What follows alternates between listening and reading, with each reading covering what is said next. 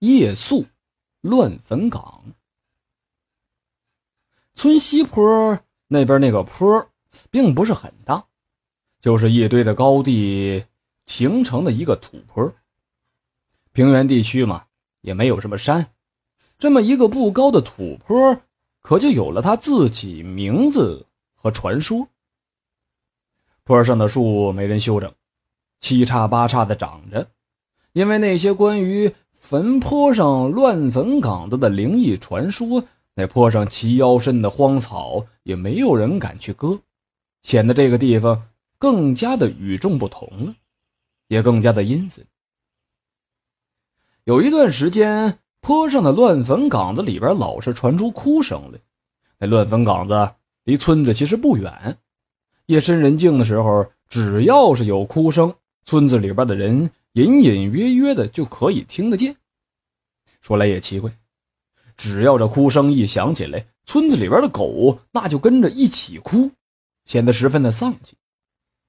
开始的时候，这村子里边人也没当回事啊，寻思着你哭你的呗。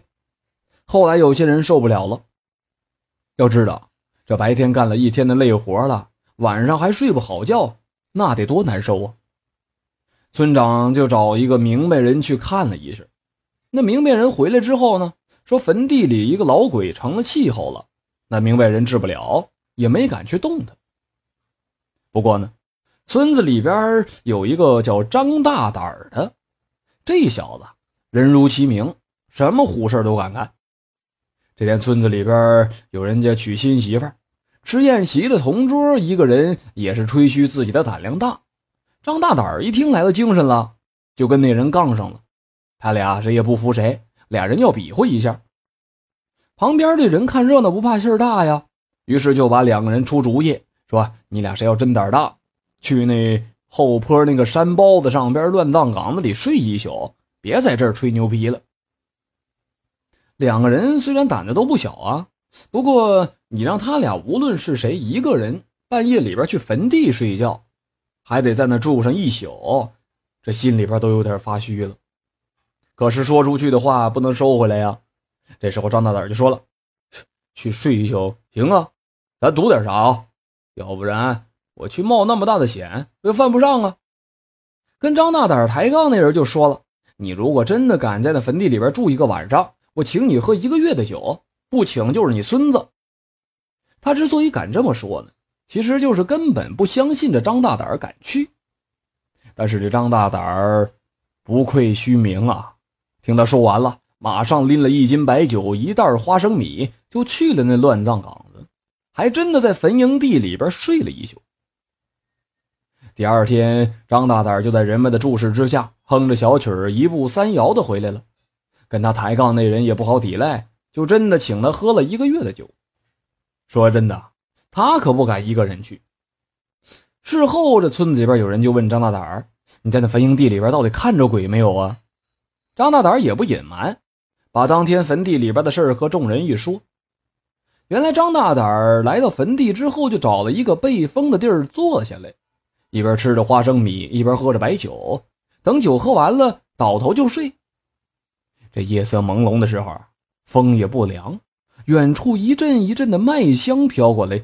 就在张大胆迷糊的时候，他就听到了一阵哭声。张大胆不信邪呀，扑腾的一下窜起来就骂：“他妈的，谁呀？不知道老子在这睡觉呢吗？啊，找死是不是？”就在这时候，离他不远处的一个坟头上，慢慢的飘出了一个穿着白色衣服的绝色美女。那美女楚楚动人。小哥，我的丈夫死了，我甚是思念他，才在晚上在他坟地前来探望。张大胆一瞧，这女子长得瓜子脸，白白净净的，小细腰，大屁股，非常好看。一边说着，还一边扭动着身体，似乎要引诱他过去。张大胆这个愣头青呢？再加上喝了点酒，有些五迷三道的了，所以他根本就没往那方面想，也没管那事儿，瞪着大眼珠子就吼着：“放你娘的屁！谁他妈是你小哥啊？大白天的你不来，大半夜的你上这鬼叫啥来？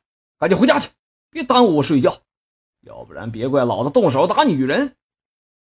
那美女一见张大胆儿面相不善、十分凶恶的样子，哦了一声就转身走开。张大胆儿看那个女子走了，就骂骂咧咧的坐在那坟后边呲了一泡尿，然后又回去睡觉去。张大胆儿起来了之后，就看到离他尿尿的那个坟不远的地方有一个白纸糊的纸人。走近一看，他发现那纸人的样子竟然有些熟悉，仔细的端详了一会儿。这才想起来，这不昨天晚上那美女吗？张大胆即使胆子再大，此时也被吓出了一身的冷汗了，屁滚尿流的下了山。这事过后，曾经有一个阴阳先生说：“多亏了张大胆儿在那坟上尿了一泡尿啊，这才救了他自己的命啊。因为张大胆儿还是处男，阳气十足。”那一泡童子尿正好浇散了坟中的邪气，破了女鬼的戾气，这才救了他一条命啊！如若不然的话，张大胆的小命就得交代在那儿了。后来村子里边的人晚上再也没听见那种鬼哭的声音了，也许真的是张大胆的那一泡童子尿的缘故吧。好了，这就是夜宿乱坟岗的故事。